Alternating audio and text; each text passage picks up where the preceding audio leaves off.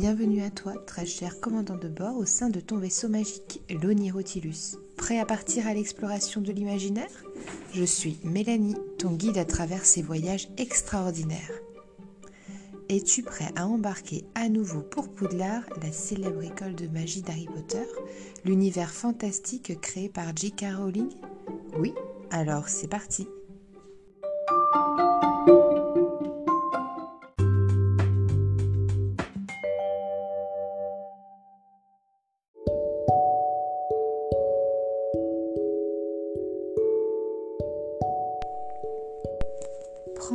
Dans ton beau fauteuil tout moelleux, ta place de chef de commandant de bord de l'Onirotilus.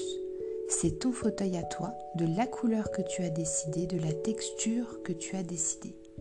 Tu prends en charge les manettes une fois que tu es confortablement bien installé.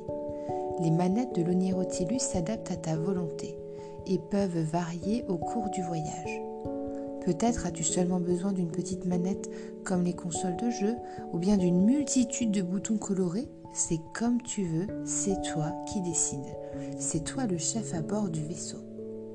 Ce mois-ci, on change de saison et on entre dans la saison hivernale.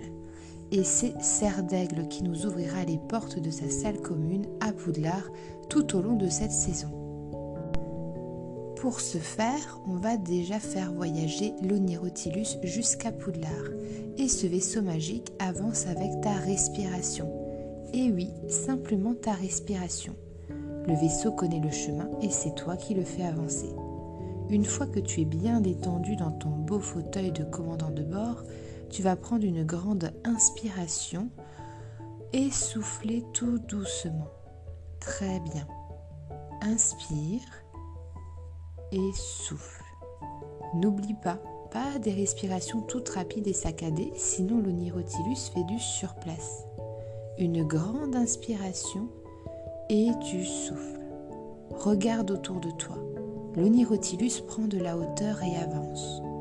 Tu voles à travers les nuages doux et cotonneux que tu peux toujours toucher via une petite trappe secrète qui se dessine sur ton tableau de bord.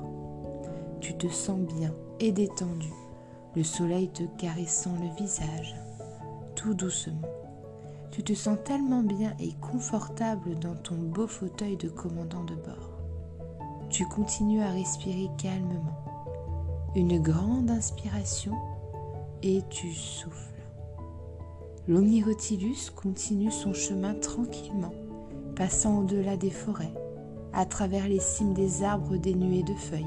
Et oui, c'est l'hiver. Seuls les sapins trônent avec fierté, couverts de temps en temps d'un joli manteau blanc. Et au loin, tu aperçois le fameux lac, à l'orée d'une grande forêt, le signe que l'Onirotilus approche du fameux château. Tu surplombes le lac et comme à chaque fois, tu peux admirer son immensité.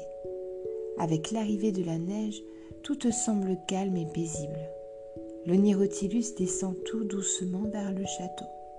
Et voilà, on est arrivé. L'exploration dans les couloirs du château peut commencer. Le Nirotilus a préparé ta baguette et ta robe de sorcier. Regarde sur ta poitrine, le fier écusson de Gryffondor a laissé place à celui de Serre d'Aigle, un majestueux aigle sur fond bleu. Ce mois-ci, tu pars à la découverte de ta sagesse intérieure.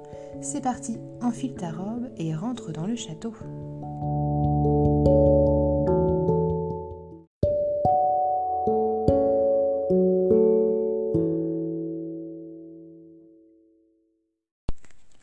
Arrivé dans le grand hall, l'ambiance te paraît bien calme. Il y a très peu d'élèves dans les couloirs.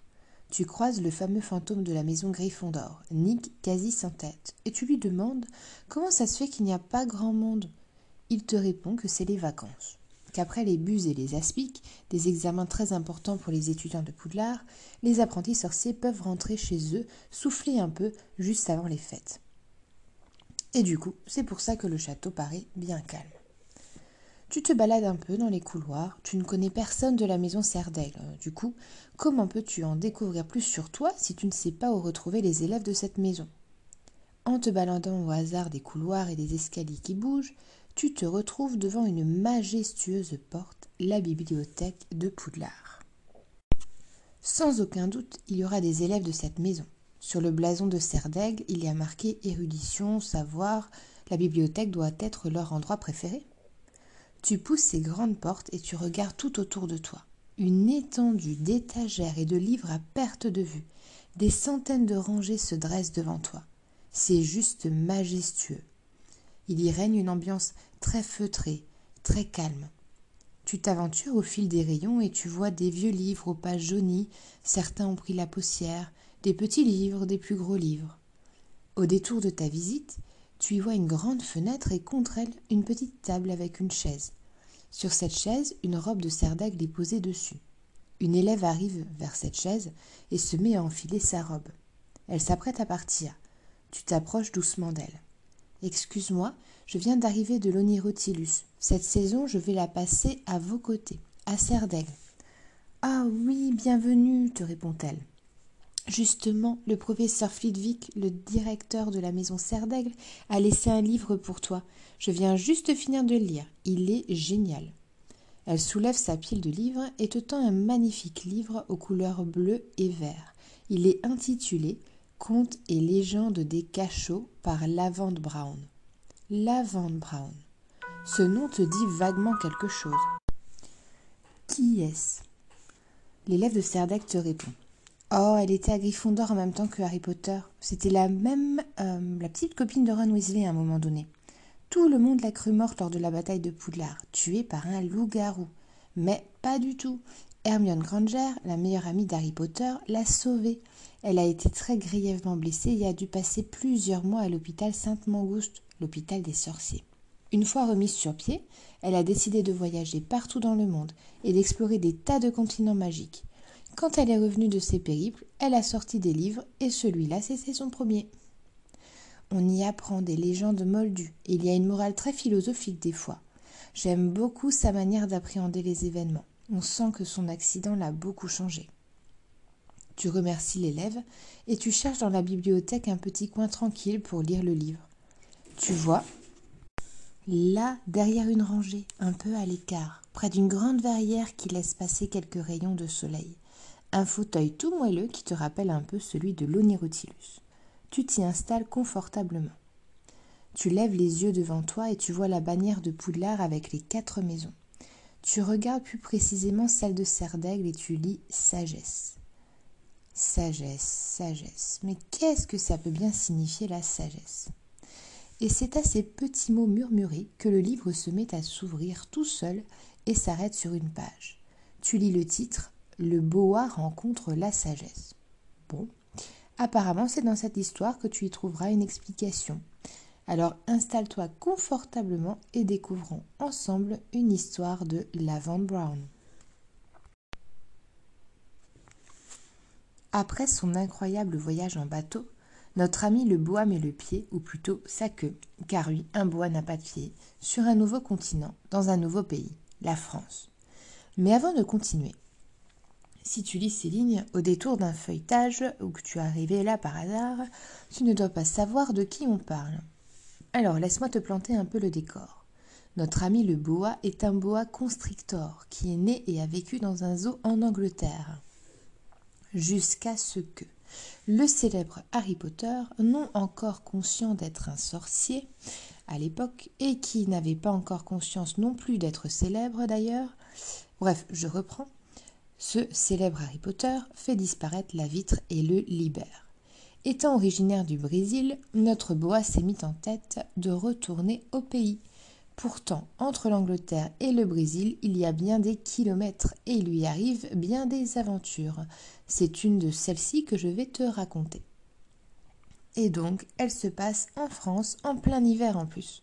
Tu ne peux pas imaginer comme il faisait froid pour lui, étant seulement recouvert d'écailles. Ce pauvre serpent ne se sentait pas très bien. brinque il avait réussi à trouver refuge, on ne sait comment, à l'avers d'un camion au chaud. Au moment où le chauffeur ouvrit la porte pour y sortir ses livraisons, il se faufila dehors et fut envahi par le froid au moment du contact de sa peau contre la fine couche de neige blanche.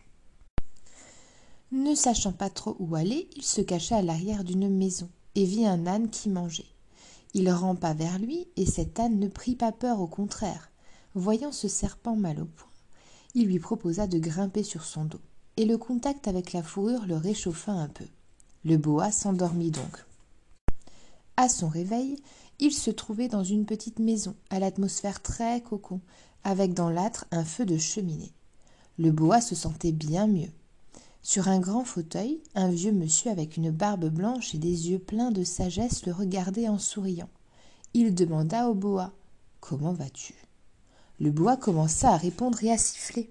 Les serpents parlent le fourche-langue, mais bien peu de sorciers connaissent la langue, donc le boa pensa qu'il était inutile de continuer de parler s'il n'était pas compris. Mais à son grand étonnement, le vieux monsieur lui répondit Je te comprends, nous pouvons communiquer. Le serpent lui demande Mais tu parles fourche-langue? Et il répondit Je comprends tous les animaux, même mon âne. Cela fait des années qu'il est mon fidèle compagnon. On n'a même plus besoin de se parler maintenant. Qui es-tu? demande alors le serpent. Je suis Nicolas de Myre, mais on me connaît plus sous le nom de Saint Nicolas. Je suis célébré le 6 décembre en Allemagne, Belgique, Luxembourg, Pays-Bas et quelques régions du nord et de l'est de la France. Je suis le saint patron des écoliers. Mais oui, répond le boa. Pendant mon épopée en bateau, j'ai entendu parler de toi. C'est vrai que tu as ressuscité trois petits enfants qui s'étaient perdus et ont été tués par un méchant boucher qui les avait mis dans le saloir. C'est ma légende, effectivement, répondit saint Nicolas. On dit de toi que tu ramènes des bonbons aux enfants sages. Mais comment fais-tu pour savoir ça? Enfin, qu'est-ce que la sagesse exactement? Un enfant sage est par défaut un enfant qui écoute ses parents. Mais la sagesse, ça qualifie plutôt le comportement de quelqu'un selon une morale, un code, des lois. C'est quelque chose de très philosophique en soi. Ce qu'on oublie souvent, c'est que les enfants sont pleins de sagesse et que les parents ont beaucoup à apprendre des enfants. Les enfants sont dans la vie, et vivre le moment présent. Il sait avoir profité, s'écouter, écouter ses émotions, c'est une sagesse. Pour moi, c'est ça être sage. Il n'y a pas plus belle sagesse que celle d'un enfant qui vit pleinement, explore sa créativité, écoute son cœur, tout en n'entendant pas la liberté des autres. Le boa regarde le célèbre Saint Nicolas. Il y a tant à apprendre de ces petits êtres qui, certes quand ils vivaient aux eaux, certains étaient super gonflants à taper sur des vitres alors que juste à côté il y avait marqué interdit de taper sur les vitres. Eux par exemple, ben, ils méritent pas de chocolat. Et comme s'il lisait dans les pensées du serpent, le Saint Nicolas lui répondit Effectivement, ce n'est pas un comportement très sage de faire ça. Des enfants comme ça veulent franchir les interdits, aller au-dessus des barrières. Dès lors qu'on franchit les lignes, on n'est plus trop dans la sagesse. Et ne t'inquiète pas, je vois très bien de quel enfant tu parles, et crois-moi, ceux-là n'auront jamais un seul chocolat du Saint-Nicolas. Sur ces mots, il fit un clin d'œil au bois et se leva.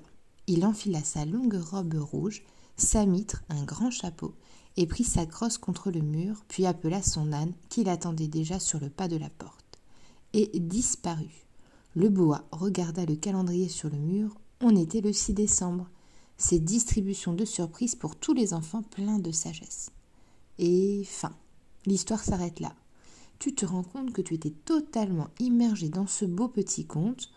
Tu regardes par la fenêtre et tu vois quelques petits flocons de neige qui commencent à tomber. Il est temps pour toi de regagner l'Onirotilus. L'élève de Serdaigle est parti. Il n'y a plus ses affaires. Tu mets le livre sur la table. Si quelqu'un d'autre peut le lire, autant en faire profiter le plus d'élèves en le mettant bien en vue et accessible. Tu prends doucement le chemin de l'Onirotilus et tu jettes un petit regard en arrière au château. À l'année prochaine, Poudlard. Rendez-vous en 2023.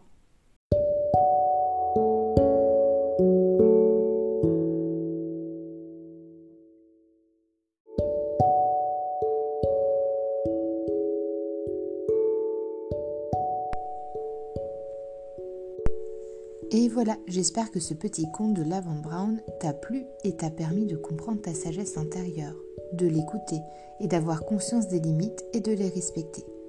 Peut-être aussi as-tu découvert la légende du Saint Nicolas. Si l'histoire du bois t'a plu, n'hésite pas à me le dire. Je pourrais te faire découvrir d'autres contes et mystères des cachots par Lavant Brown. En attendant, je te souhaite de très bonnes fêtes de fin d'année, petit commandant d'un bord. Rendez-vous en janvier dans une nouvelle année pour une nouvelle exploration poudlardienne. À bientôt!